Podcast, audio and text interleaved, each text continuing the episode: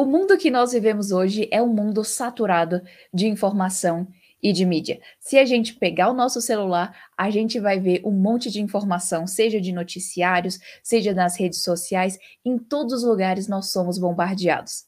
Mas outra coisa que é interessante da gente ver é que será que o cristão deveria estar confiando em todas essas formas de mídia? Então, hoje a gente vai estar tá fazendo um formato diferente, vai estar tá sendo um super bate-papo que a gente vai estar tá falando sobre todas essas questões. Então, Rafa, já vamos aí direto entrando nesse assunto de mídias. Então, vamos lá, quais que são algumas das suas preocupações da gente estar tá vivendo num mundo saturado de mídia? Verdade, Beca. Hoje a gente vai estar conversando sobre isso. E uma das preocupações principais que as pessoas sempre levantam é como isso nos distrai não é verdade? Uhum. Como é. é que as realidades principais da vida acabam ficando em segundo plano quando a gente vive tanto tempo passando na frente das telas, seja de celular, seja no computador, seja na TV. Hoje em dia, até no elevador, você não tem como evitar as notícias e tudo uhum. que isso inclui. Agora, o problema é que isso acaba distraindo a gente de outras coisas que são as coisas principais da vida. O próprio Deus, a palavra dele, a igreja, a nossa família e uma mentalidade focada na eternidade. Muitas vezes a gente acaba preocupados demais com as coisas da terra e a gente esquece da vida real que ultrapassa as telas do nosso computador, que ultrapassa até os móveis ao nosso redor, ultrapassa tudo aquilo que a gente enxerga. Mas uma das questões que realmente preocupam a gente é o fato de que toda essa informação sendo despejada sobre a gente tem fontes muito preocupantes. Esse aqui é o negócio. Porque informação não é neutra, né? A gente sempre uhum. recebe informação sobre a gente, mas a pergunta é: que tipo de informação é essa? De que perspectiva ela está vindo, quais são as opiniões das pessoas que estão sendo despejadas sobre a gente. E o problema é que a gente tem vivido num mundo que está cada vez mais hostil ao cristianismo. Essa é uma, é uma triste constatação, não é uma coisa boa de se falar, mas é real. A maior parte hoje, seja dos jornalistas, seja a maior parte dos professores universitários, para quem está fazendo faculdade, os artistas, seja em séries, filmes, novelas, qualquer música, qualquer tipo de produção cultural, a maior parte deles se coloca abertamente como contrários aos princípios da Bíblia, contrários à palavra de Deus, contrários a Deus. Muitos deles não respeitam nem mesmo a ideia de, de existir um Deus. Uhum. Já são abertamente ateus e outras coisas assim. Esse acaba sendo o grande problema de hoje do cristão e as telas que ele passa tanto tempo olhando. O problema é de onde vêm as informações que enchem a mente dele, lotam uhum. o HD da cabeça dele. Esse é que é o problema. Uhum, verdade. E uma coisa que eu estava pensando também é como que a gente vê na Bíblia, né? Muito claro de que o mundo, a carne e o diabo estão contra nós. E essas, esses formatos de mídia, né? Eu acho que eles entrariam como o mundo. Seria esse sistema mundano que vem, esse mundanismo que vem entrando pelas nossas telas, pelos nossos celulares, e que eles realmente estão ali tentando tomar conta da nossa alma. E muitas vezes, quando a gente se distrai no meio disso tudo, a gente está basicamente se rendendo a eles, né? Sim, com certeza. Até porque quando a gente se rende a esse sistema mundano, quando a gente acaba deixando entrar muitas informações do mundo, a gente acaba sendo moldado, seja uhum. na nossa, nos nossos pensamentos, o nosso jeito de pensar começa a se tornar cada vez mais parecido com o jeito de pensar do mundo, com o jeito de pensar desses artistas, desses jornalistas, desses professores, dessas, de, desses ícones intelectuais ou, seja, ou culturais, seja lá o que for, que têm opiniões contrárias às da Bíblia. E a gente começa a admirar o que eles falam, a gente começa a admirar o que eles fazem, a gente começa a admirar aquilo que eles odeiam no sentido de a gente começa a odiar também as mesmas coisas que eles odeiam e a chamar aquilo que é pecado de bom e aquilo que é bom de mal. Esse uhum. é um dos uhum. grandes problemas que a gente tem visto hoje em dia, muitos jovens que acabam amando as coisas erradas, aquilo que a Bíblia diz que é pecado, muitos jovens até na igreja acabam amando e falando: "Ah, mas como eu gostaria que não fosse pecado". E muitas vezes também esses mesmos jovens acabam odiando aquilo que a Bíblia chama de bom, uhum. coisas que a Bíblia fala que são claramente segundo a palavra de Deus, agradáveis a Deus, seja a ideia do casamento, da família, a ideia de cuidar dos filhos, seja a ideia de uma mulher amar o marido e amar as crianças e amar servir na igreja, amar o seu papel na igreja, seja dos homens também amarem a igreja no sentido de amarem estar lá, servir, ajudar. Tudo isso são coisas que para o mundo não fazem sentido e que eles uhum. chamam de coisas ruins, eles chamam Sim. de desperdício, de ideias retrógradas e coisas desse tipo. Agora, para a Bíblia, para Deus, elas são as melhores realidades, são a vontade dele, são segundo a lei dele. E isso é algo que o rei Davi nos ensina muito bem lá no Salmo 119, não é? Um, um salmo grande e um muito salmão. bom. É, um salmo muito bom que nos ensina a amar a palavra de Deus como o nosso maior prazer, como a fonte de alegria da nossa alma. Uhum, Mas e até ah, diga. Pode falar, pode falar.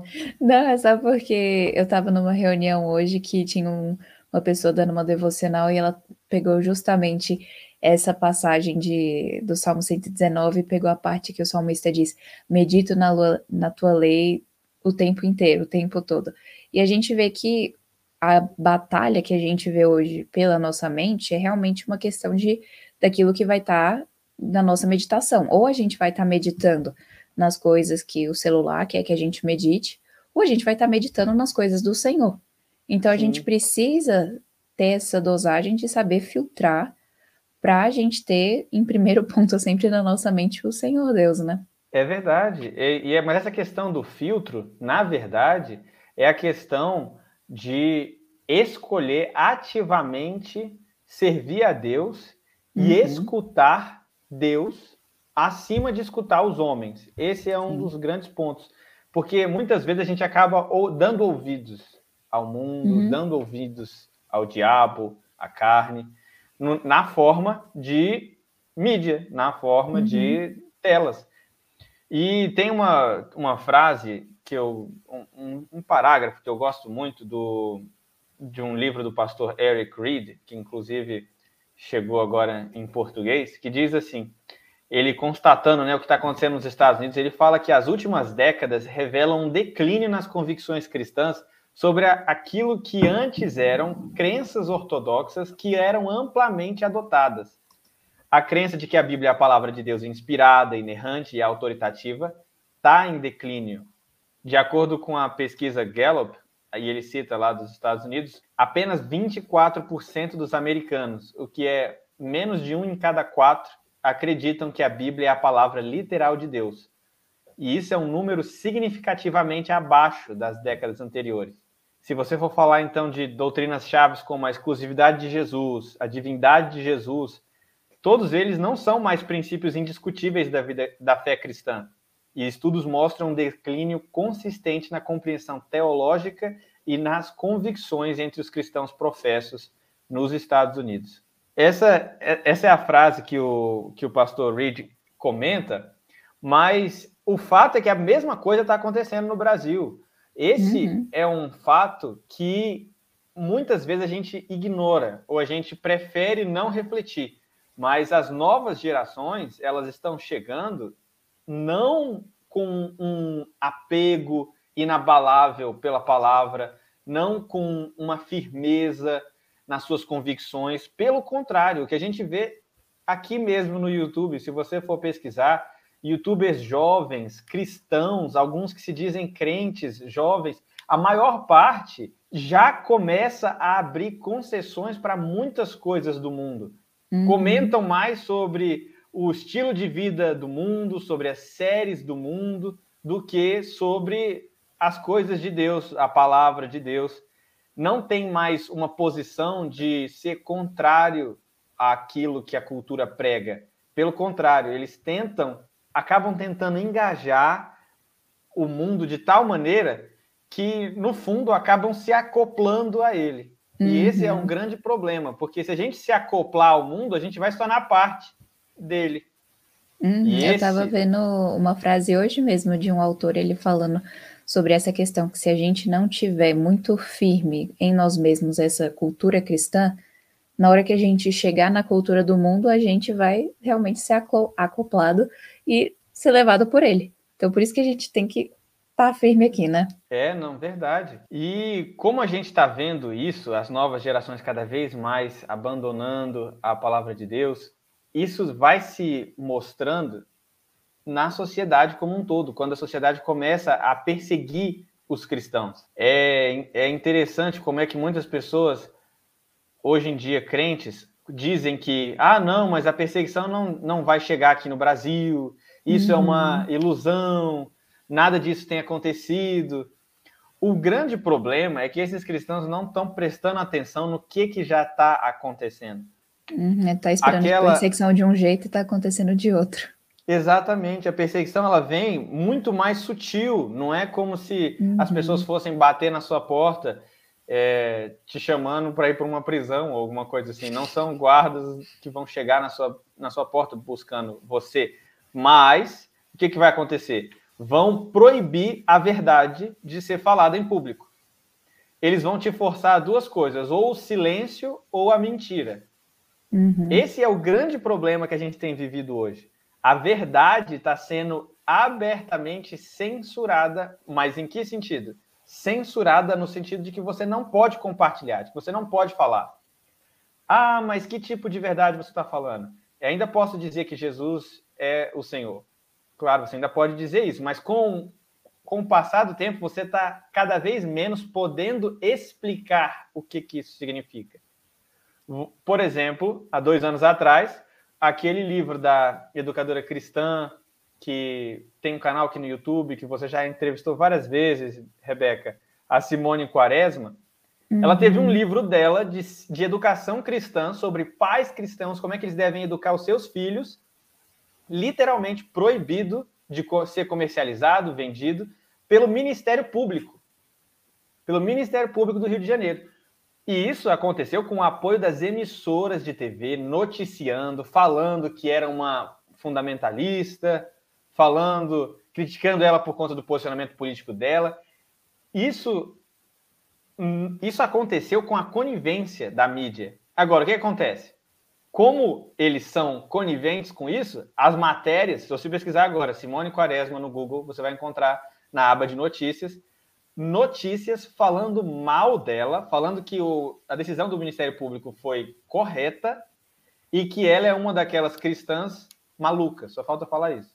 Uhum. Agora, isso é claramente um processo de censura sobre os cristãos. Sim. E esse não foi o único caso. A gente tem, por exemplo, em Minas Gerais, escolas batistas que foram processadas pelo Ministério Público daquele estado também por defender uma visão bíblica da família e do casamento em um vídeo infantil contra propagandas do movimento LGBT. Agora, isso antigamente era algo óbvio. É óbvio que uma escola cristã, uma escola de confissão batista, protestante, vai falar a favor da Bíblia, vai explicar a visão uhum. tradicional do casamento. Agora, você fazer isso para crianças dentro de um ambiente particular agora já é perigoso, já é criminoso. E a mídia tenta convencer 100% da sociedade de que, ah, não, isso está correto. A imprensa acaba fazendo isso. Agora, o problema é que muitos cristãos ainda têm um respeito imerecido para com a imprensa. Uhum. Muitas vezes a gente ainda respeita as, as, opiniões deles, a gente respeita o que eles dizem. Ah, são colunistas do jornal X, colunistas do jornal Y. E às vezes a gente acha que só por conta do antigo prestígio que essas instituições tinham, que elas ainda merecem esse mesmo prestígio. E a verdade é que não. Principalmente para com cristãos, eles estão se mostrando abertamente hostis. Eles estão ficando preocupados conosco e nos considerando uma ameaça. E a grande questão é que quando a gente vê esses jornais, essa mídia falando contra o cristianismo, eles não estão falando à toa. Esse prestígio que uma vez a imprensa já teve quando ela defendia ideias mais, é, como a gente pode dizer, mais gerais da sociedade, mais consensuais, não existe mais. Mas não existe, não é porque há um movimento reacionário contra a imprensa tradicional e contra o profissionalismo, porque as pessoas não entendem aquilo que é melhor para elas. Não, não é isso. É simplesmente o fato de que cada vez mais, seja a elite jornalística, seja a elite uhum. cultural no formato dos artistas, todos eles estão adotando uma cosmovisão, uma visão de mundo, uma visão sobre o que é bom para a sociedade, que é antitética ao cristianismo uhum. e que Exatamente. considera abertamente o cristianismo como um perigo. Uhum. Isso é uma das coisas que na entrevista com o Vod Balkan, né, que a gente participou alguns, uhum. alguns meses atrás, ele comenta sobre como o marxismo cultural tem tomado conta da opinião pública, seja nos Estados Unidos, seja na Europa, seja no Brasil aqui também. E uma das coisas que eles abertamente falam é que o cristianismo é um, o maior empecilho para a revolução marxista, é o maior empecilho para a implementação de ideais socialistas. Uhum, eles veem e... a fé cristã como um problema.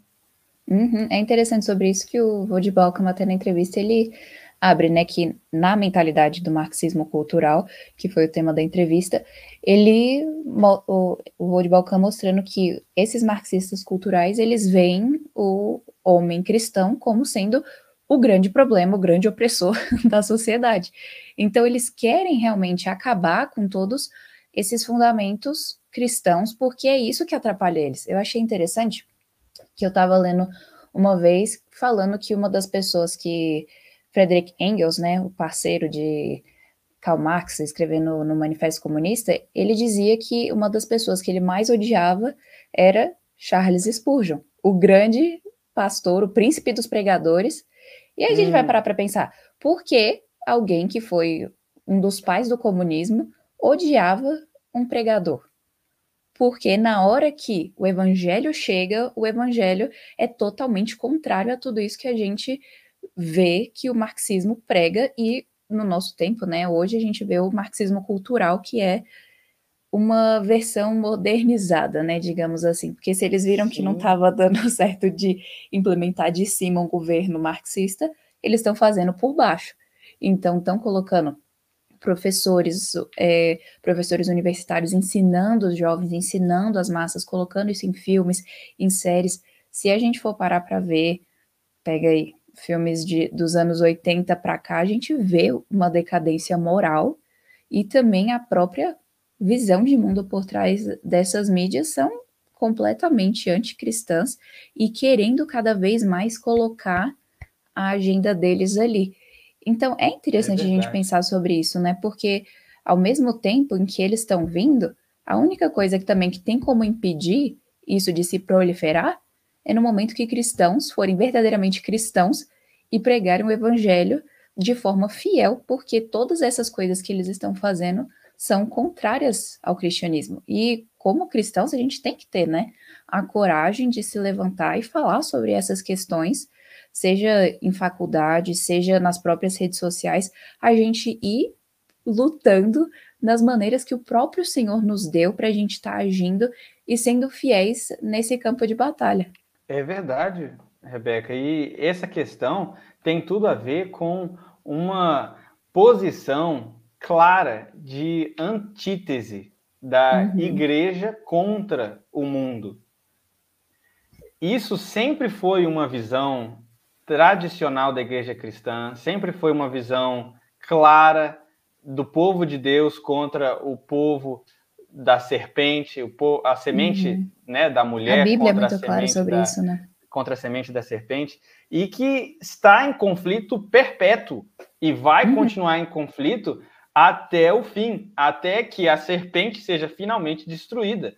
E isso, isso vai acontecer com a graça de Deus por conta do próprio Cristo que vai finalizar Satanás e todo o seu império de trevas.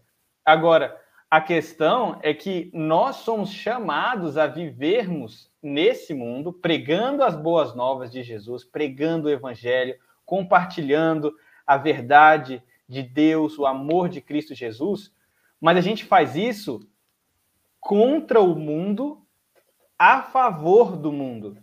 Então a gente vai fazer isso contradizendo todas as ideias que todo o mundo prega, sejam as ideias que são pregadas pela TV, pela mídia, pelos filmes, pelos noticiários. A gente vai pregar a verdade contra todas essas estruturas do mundo mas, na verdade, nós não queremos a destruição do mundo. Pelo contrário, a gente uhum. quer a redenção do mundo, a gente quer a salvação do mundo. Agora, o grande problema aqui é que essas pessoas, como elas estão cegas pelo príncipe das trevas, elas precisam ter os olhos abertos. Só que, enquanto elas forem cegas, elas vão achar que tudo aquilo que a gente está fazendo é ruim e uhum. que a gente é inimigos deles a, a, a gente e que a gente seria o inimigo deles. Só que a verdade é que muito pelo contrário, quando a gente defende ideias contrárias a esse mundo, seja de forma ativa na política, seja de forma ativa na sociedade, defendendo pautas na nossa faculdade, falando sobre ideias cristãs, abertamente cristãs, quando a gente faz isso e as pessoas se sentem ofendidas, a gente pode falar: olha, eu estou te ofendendo hoje, igual um médico ofende um paciente uhum. que está com câncer terminal. E quando você diz para ele, você está com câncer terminal, ele se sente absurdamente ofendido, fala: Isso me faz mal, psicologicamente é preocupante. Eu não gostaria de estar preocupado com esse tipo de coisa. Isso me gera ansiedade. Eu posso até ter um ataque de pânico. Se o, se o cliente do médico, o paciente, fala isso, você acha que o médico tem que pedir desculpas e falar: ah, não, me perdoe, é, eu tenho que cuidar de você? Que hipocrisia minha. Eu, médico, como é que eu estou cuidando? Como é que eu não estou cuidando de você? Quem sou eu para falar que você está com câncer? Esse é um exemplo, assim, bem absurdo, mas que mostra um pouco da perspectiva que às vezes a gente é tentado a, a adotar. Uma perspectiva uhum. de que a gente não deve ofender o mundo. Pelo é. contrário, Deus nos chama. Ofenda o mundo. Deixe que o mundo te odeie.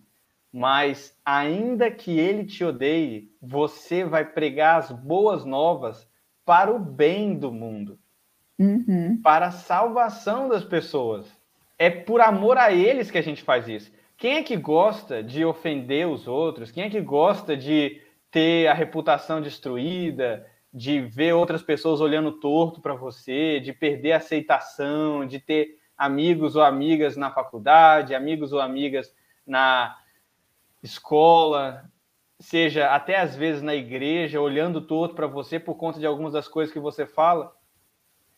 Ninguém gosta disso, mas o fato é que quando a gente faz isso por amor à verdade, por amor a Deus e por amor ao próximo, a gente está providencialmente zelando pelo bem dele, ainda que ele não saiba.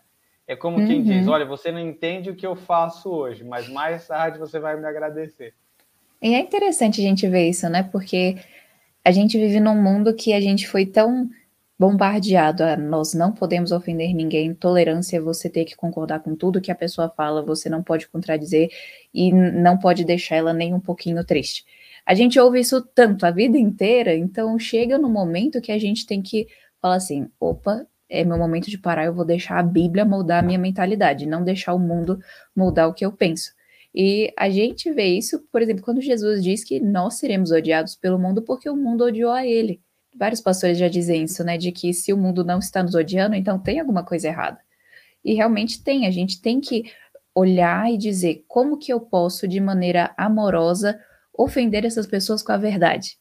Porque a verdade vai ofender, a verdade dói muitas vezes, mas a gente lê em Provérbios que nós devemos, sim, dizer a verdade de maneira oportuna e a gente tem que fazer isso também com uma mentalidade de amar outra pessoa, né? Como você estava falando, a gente faz isso por amor a Deus, por amor à verdade e por amor ao próximo. Ter isso em mente até tira o nosso medo, né, de falar com as outras pessoas, porque a gente só vai ter medo, né, de falar em relação a isso, ter medo de às vezes acabar ofendendo alguém se a gente estivesse amando demais. Se a gente está colocando a nós mesmos como o centro, a gente vai falar assim, ai, mas a pessoa vai ficar brava comigo, ah, mas o outro vai me olhar torto. Sempre é a gente. Uhum. Mas se a gente olhar para fora, olhar para outra pessoa, assim, a outra pessoa tá perdida nessa mentira, a gente precisa trazer a verdade. A verdade está sendo atacada e eu amo a verdade, então eu vou defendê-la. Eu amo a Deus e se isso é algo que essas pessoas estão fazendo, é algo que Deus odeia, então eu vou falar para essas pessoas por amor a Deus. Então, é realmente isso é muito interessante da gente realmente mudar a nossa mentalidade, porque isso nos dá a coragem de servir a Deus. A gente só fica covarde no momento que a gente se ama mais do que nós amamos a Deus. Isso é realmente chave para a gente entender. E, Rafa, é para a gente. Desculpa, é... desculpa. Não, tranquilo, era só porque eu ia voltar um pouquinho para a gente estar tá falando sobre essas questões do dessa perseguição né, que está tendo em relação à mídia, é, noticiário, tudo isso muitas vezes vindo atrás de cristãos. Por que você acha, assim, colocando de uma forma resumida, por que você acha que isso está acontecendo? A questão principal aqui é ver que isso já é uma realidade esperada do mundo. A par... O ponto central aqui é ver que essa sempre foi a história do povo de Deus contra o povo da serpente, contra os inimigos do povo de Deus.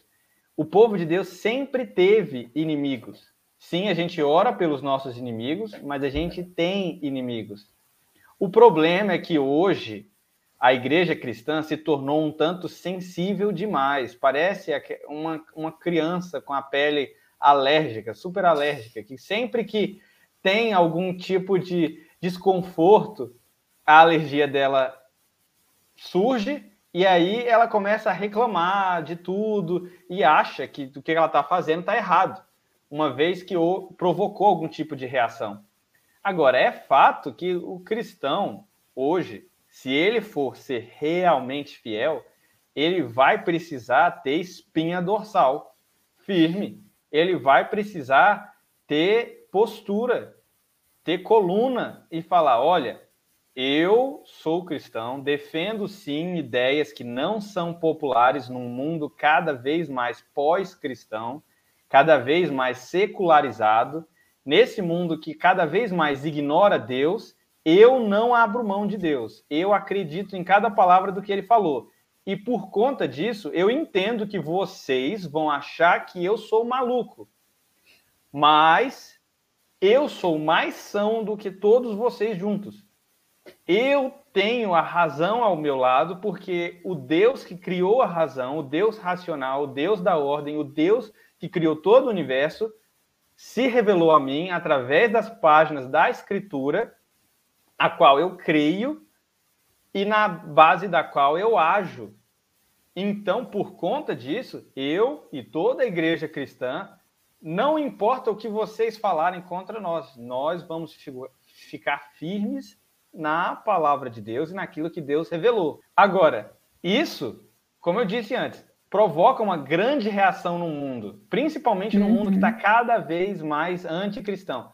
Sempre que você se posicionar contra algum tipo de pecado que a sociedade aceita e tolera, a sociedade vai te criticar, a mídia principalmente, a imprensa vai te criticar, porque a imprensa acaba sendo o braço é, propagandista dessa dessa nova moralidade, seja do marxismo cultural, desse neomarxismo, seja desse mundo pagão pós-cristão.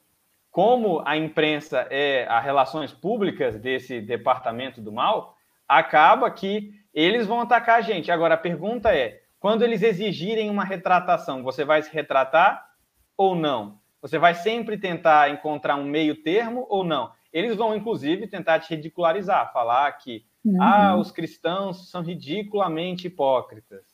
E vão uhum. começar a fazer isso com táticas de manipulação retórica. Por exemplo, para falar que todos os cristãos são malucos, eles pegam algum grupo totalmente isolado, alguma seita que falou alguma besteira e fala que todos os cristãos adotam essa postura e que por conta disso os cristãos têm que pedir desculpas e aí forçam a gente, inclusive, a ficar um criticando o outro. O objetivo deles é claramente colocar contradição entre os cristãos, colocar contenda, divisão. É aquela, é aquela máxima, né? Se uma, uma casa dividida é facilmente conquistada. E uhum. isso é fato. O mundo que quer a destruição da igreja sempre tenta fazer isso. Um caso é. claro é quando eles começam a acusar cristãos firmes, piedosos, de um milhão de coisas nos, nos seus artigos. Por exemplo, você já teve um, um, uma publicação esquerdista falar mal de você. Foi. E... Daquele site The Intercept, que é uma Foi. publicação claramente esquerdista. Agora, essa semana, eles fizeram uma, um artigo também criticando a Igreja Assembleia de Deus como um todo. Falando uhum. que essa denominação, e aí falando mal deles, falando um monte de coisa. O fato é que eles vão atacar qualquer um que for cristão. O uhum. problema é que muitos cristãos não estão dispostos a pagar o preço. Pode é. me atacar. Agora, eu vou continuar falando a verdade pelo seu bem e, inclusive, em sua homenagem, vou dobrar a meta do que eu vou falar. Agora eu vou falar mais. Isso é um fato. Se, se, se nós cristãos quisermos influenciar a sociedade e reconquistar o Ocidente, reconquistar o Brasil, reconquistar os Estados Unidos, reconquistar a Europa. Coitada, a Europa está morta, espiritualmente falando. Se a gente uhum. quiser ressuscitar esses ossos secos, a gente tem que fazer isso por meio da coragem cristã, cheia do Espírito de Deus, que não se dobra a cada publicação da Folha de São Paulo, entendeu? É, a gente exatamente. não pode ficar desse jeito. É, e também uma coisa que a gente vê muitas vezes os ímpios ficando impressionados que os cristãos são cristãos.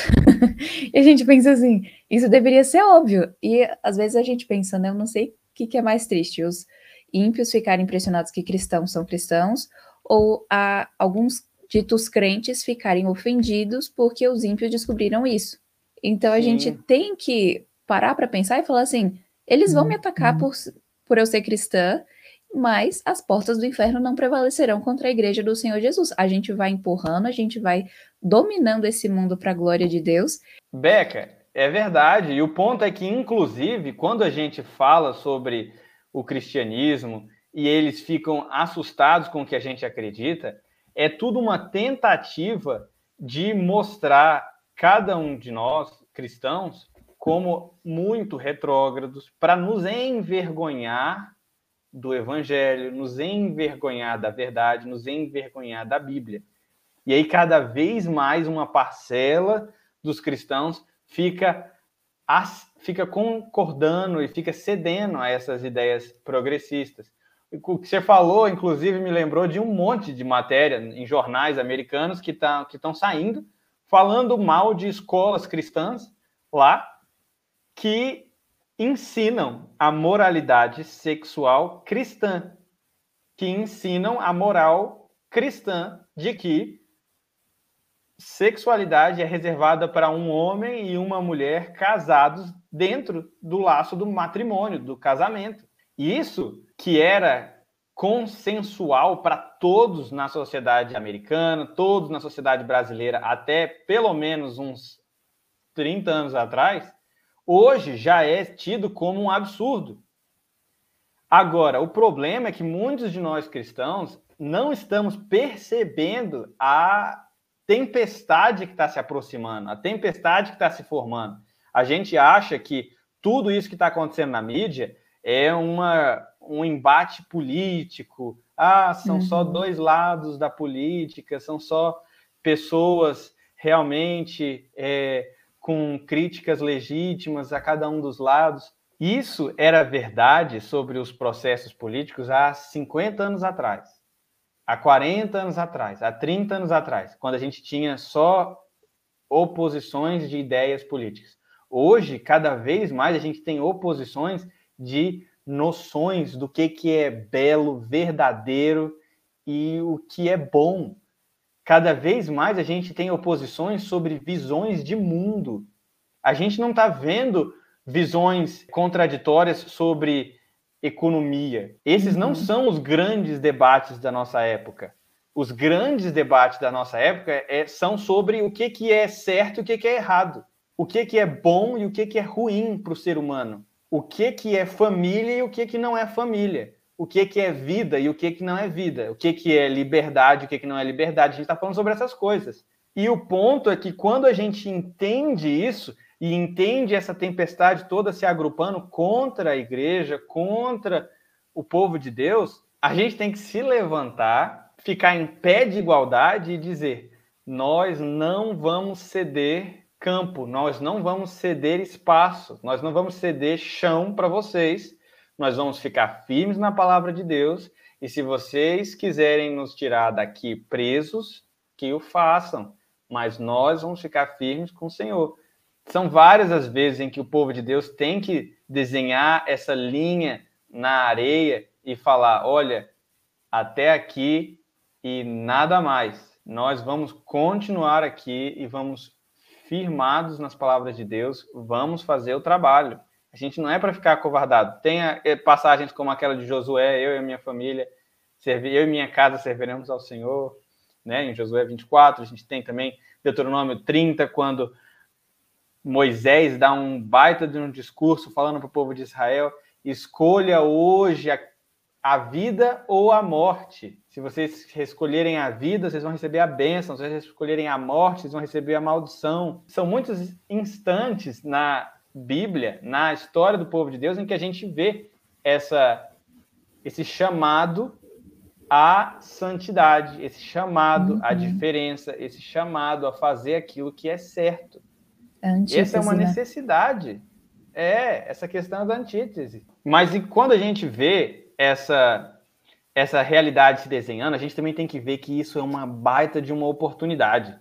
Porque uhum. ela acorda muitos de nós cristãos a uma realidade que a gente tentou ignorar por muitos anos, muitas gerações para trás tentaram ignorar o fato de que nós estamos contra o mundo, de que a mídia está abertamente contra o cristianismo. Porque antes existiam algumas áreas de senso comum, Uhum. A sexualidade, por exemplo, durante muitos anos foi um senso comum entre cristãos e não cristãos, todos tinham um panorama um tanto tradicional cristão. Mas cada vez mais, quando isso vai se deteriorando e esse consenso cultural vai acabando, nós cristãos se tornamos os únicos. A gente fica separado. A gente fica numa ilha e eles todos se isolam na, na costa. Agora, nessa hora que isso acontece, a gente tem que acordar para o fato de que continuar admirando, recebendo, ingerindo cultura envenenada com ideias contrárias ao cristianismo vai ser nocivo à saúde espiritual da nossa alma. Uhum. Do mesmo jeito que se a gente tomar drogas no nosso corpo, se a gente ingerir drogas a gente vai ter efeitos prejudiciais na saúde do nosso, da, do nosso corpo, nosso corpo vai sentir efeitos ruins, seja neurológicos, sejam efeitos ruins é, cardíacos, tudo. Da mesma forma que isso acontece no nosso corpo, isso também acontece na nossa alma. Se a gente uhum. ficar ingerindo cultura envenenada com ideais anticristãos, ideais pagãos, ideias do que, que é bom, belo e verdadeiro, que são contraditórias às ideias da Escritura, a gente vai também danificar a saúde espiritual da nossa alma.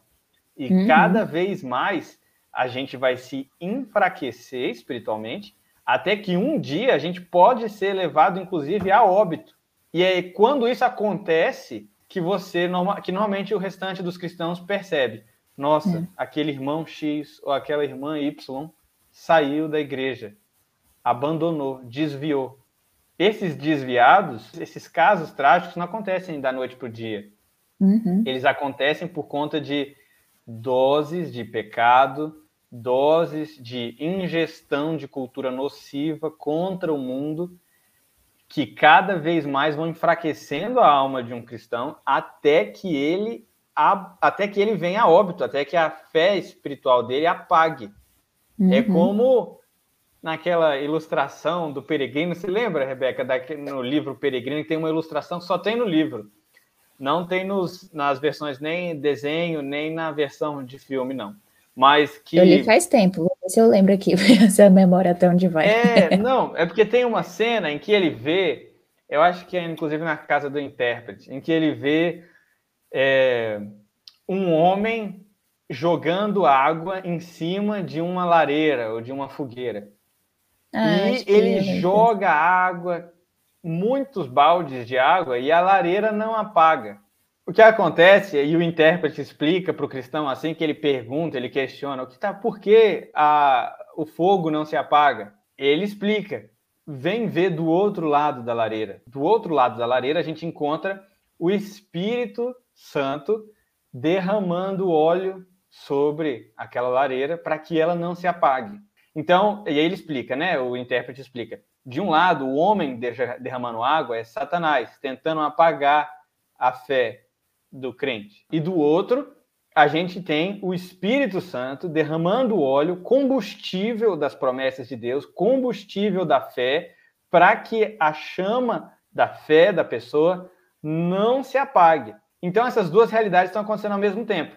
Agora, o problema é que muitas vezes, quando a gente se expõe abertamente a amplas doses de água vindo do balde de Satanás, amplas doses de pecado, amplas doses de incredulidade vindo do balde de Satanás, que hoje em dia claramente é, por exemplo, a cultura mundana, a cultura uhum. anticristã, é claro que essa chama vai começar a ter cada vez mais dificuldades. Pela graça de Deus, o Espírito Santo pode reter ainda as faíscas, nem que seja desse, desse carvão chamuscado.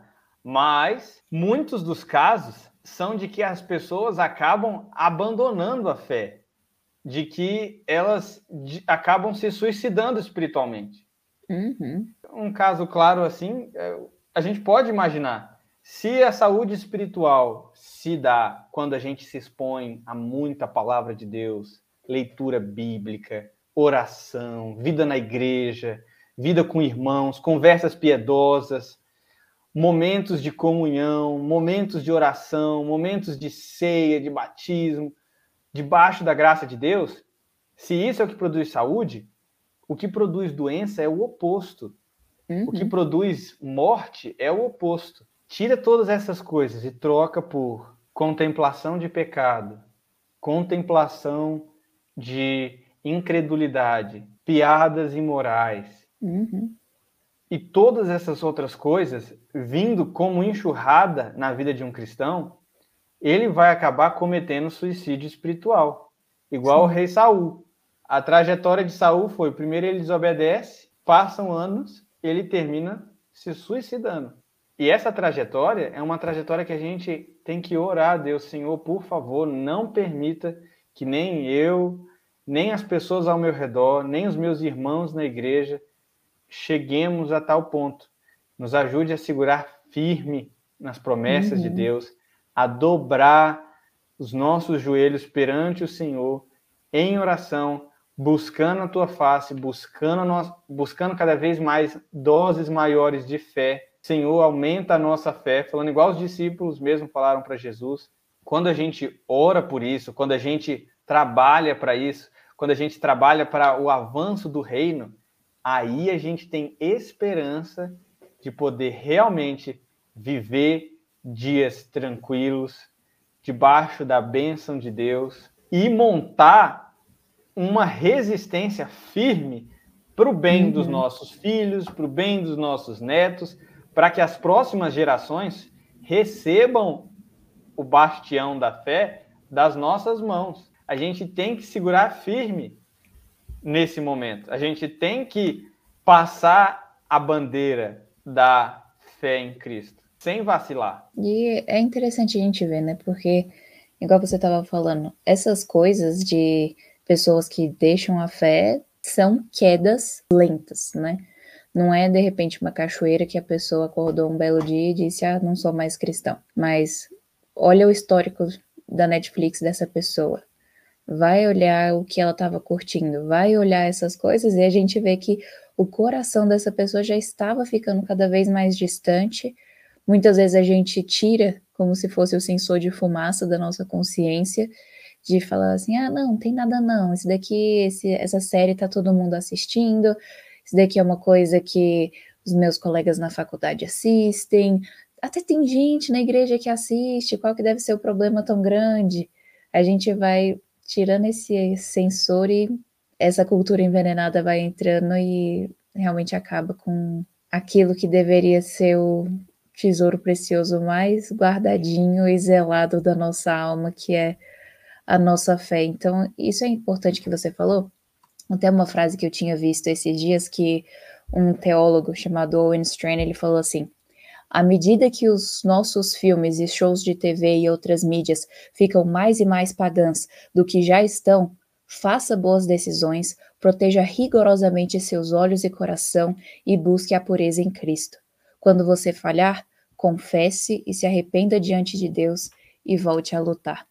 Eu gostei muito disso que ele colocou esses dias no Twitter e que é uma verdade da gente pensar. A gente tem que estar tá lutando. A gente tem que estar tá sendo rigoroso, a gente tem que estar tá colocando filtros, e isso vale realmente para tudo na vida de um cristão. E é verdade, isso se mostra em tantas, em tantas áreas, né? igual, por exemplo, a música. Cada vez mais uhum. aqui no nosso país a gente vê também muitos artistas não cristãos que abertamente se declaram inimigos do cristianismo, que falam que temer a Deus é um problema, Algumas pessoas sabem exatamente quem eu estou falando.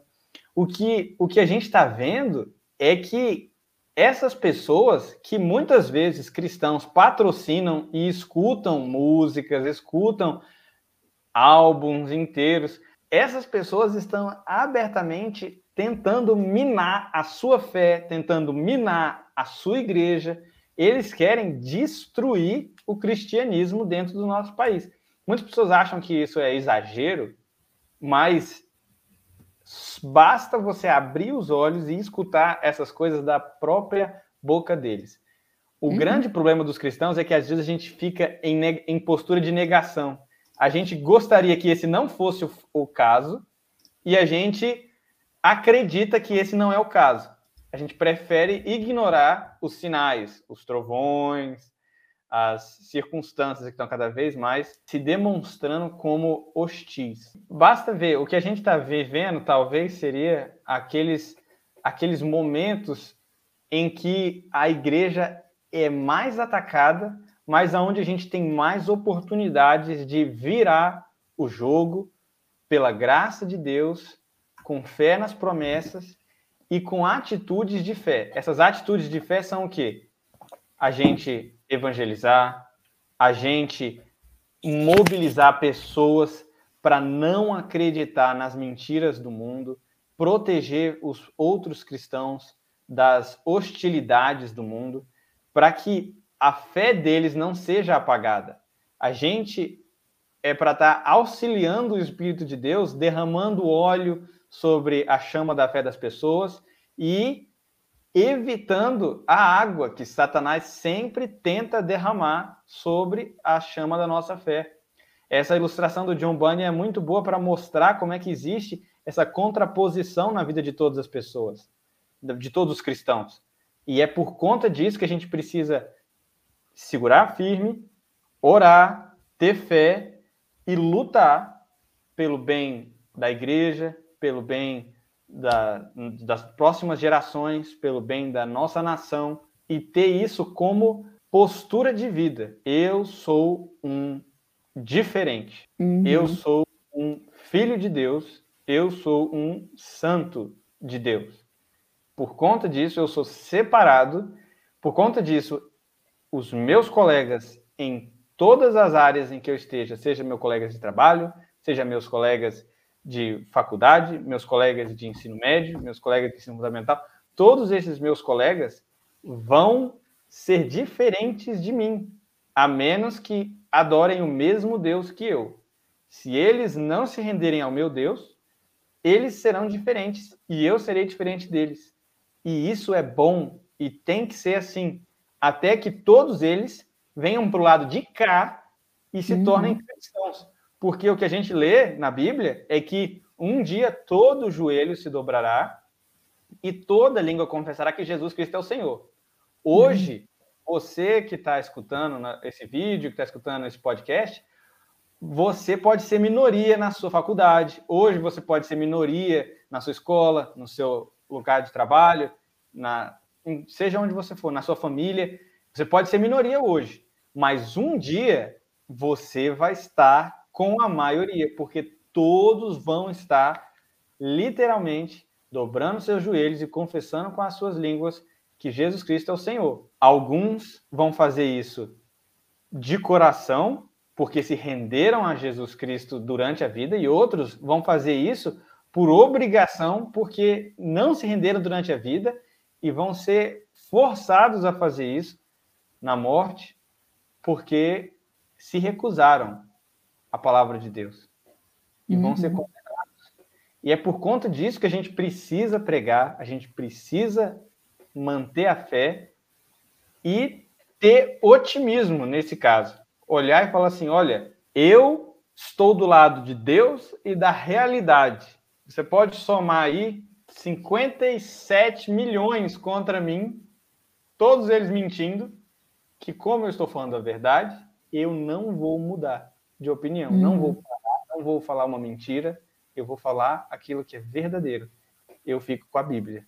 Exatamente. E tudo isso, né, nesse bate-papo que a gente acabou de ter, resume-se em cristão, seja firme, leia a palavra, esteja firme na palavra e tenha coragem de ir ao mundo e anunciar isso e não ter medo de entrar nas questões difíceis que o mundo considera. Não tenha medo de entrar nas questões que o mundo aí afora está confuso, porque a Bíblia é certa, a Bíblia nos diz precisamente o que é a verdade e a gente tem que confiar nela. E como bons servos e bons soldados de Cristo, a gente tem que estar firmes nessa batalha, né?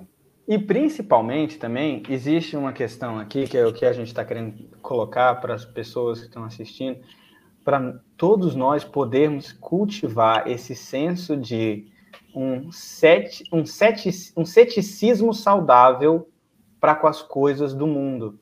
A gente uhum. tem que desconfiar da imprensa contra o cristianismo. A gente tem que desconfiar da cultura produzida por esse mundo. A gente tem que desconfiar de Hollywood. A gente tem que desconfiar da, da do Rio de Janeiro e que as produções culturais que eles produzem. A gente tem que desconfiar dessas coisas e não ceder, não abrir mão da nossa fé em troca de um entretenimento barato de uma hora e meia, de uma hora e quarenta uhum. minutos. A gente tem que olhar essas coisas e falar: não, eu não confio nisso, eu não confio nessa emissora, eu não confio nesse jornalista, eu não confio nesse filme, nessa série, porque eles não confiam em Deus. Se eles desconfiam de Deus, eu desconfio deles. Se eles não confiam em Deus, eu não confio neles. Esse tem que ser o ponto. Se eles não confiam na verdade, eu não posso confiar na mentira deles. Esse ponto é que tem que ficar muito impresso nas nossas mentes, porque principalmente em épocas de ansiedade, em épocas de grande polvorosa na sociedade, a gente tem que ver que muitas pessoas vão atrás de informação, de direcionamento, mas o que a gente tem que fazer é buscar informação e direcionamento em fontes confiáveis, fontes cristãs, fontes simpáticas ao cristianismo, simpáticas à nossa fé, fontes que são confiáveis. Em primeiro lugar, Bíblia. Segundo lugar, livros que expliquem a Bíblia.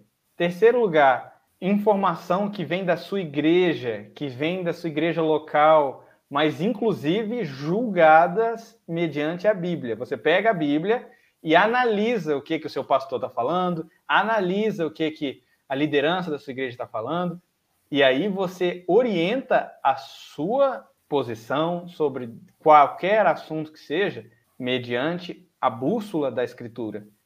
E aí você vai vendo também, por exemplo, na internet, hoje em dia a gente também tem sites de notícias cristãs, nós temos também sites de filmes cristãos. Uhum. A Rebeca tem aqui listas no YouTube, filmes. 100 filmes tem um vídeo de 100 filmes cristãos que você pode assistir. São várias coisas que a gente tem hoje como recursos paralelos, alternativos a essa mídia mundana que está aí e que está tentando seduzir os cristãos. A gente tem que ser capaz de enxergar por trás dessa roupa uma indecência uhum. e dizer não. Esse, esses são alguns pontos que a gente levantou, mas que eu acredito que são muito úteis para nossa reflexão, não só hoje, mas também para o resto das nossas vidas, porque eu acredito que a situação só vai se tornar cada vez mais clara em termos das distinções entre o mundo e a igreja. E ao passo que essas coisas acontecem, a gente precisa também tomar posição a favor da igreja e do povo de Deus. Tem um livro, né, que você tinha mencionado que lançou recentemente em português, que é o Segure a Linha. E logo já no início vai ter o link aqui na descrição para vocês darem uma olhada nesse livro, que é maravilhoso e muito assertivo para o momento que a gente está vivendo.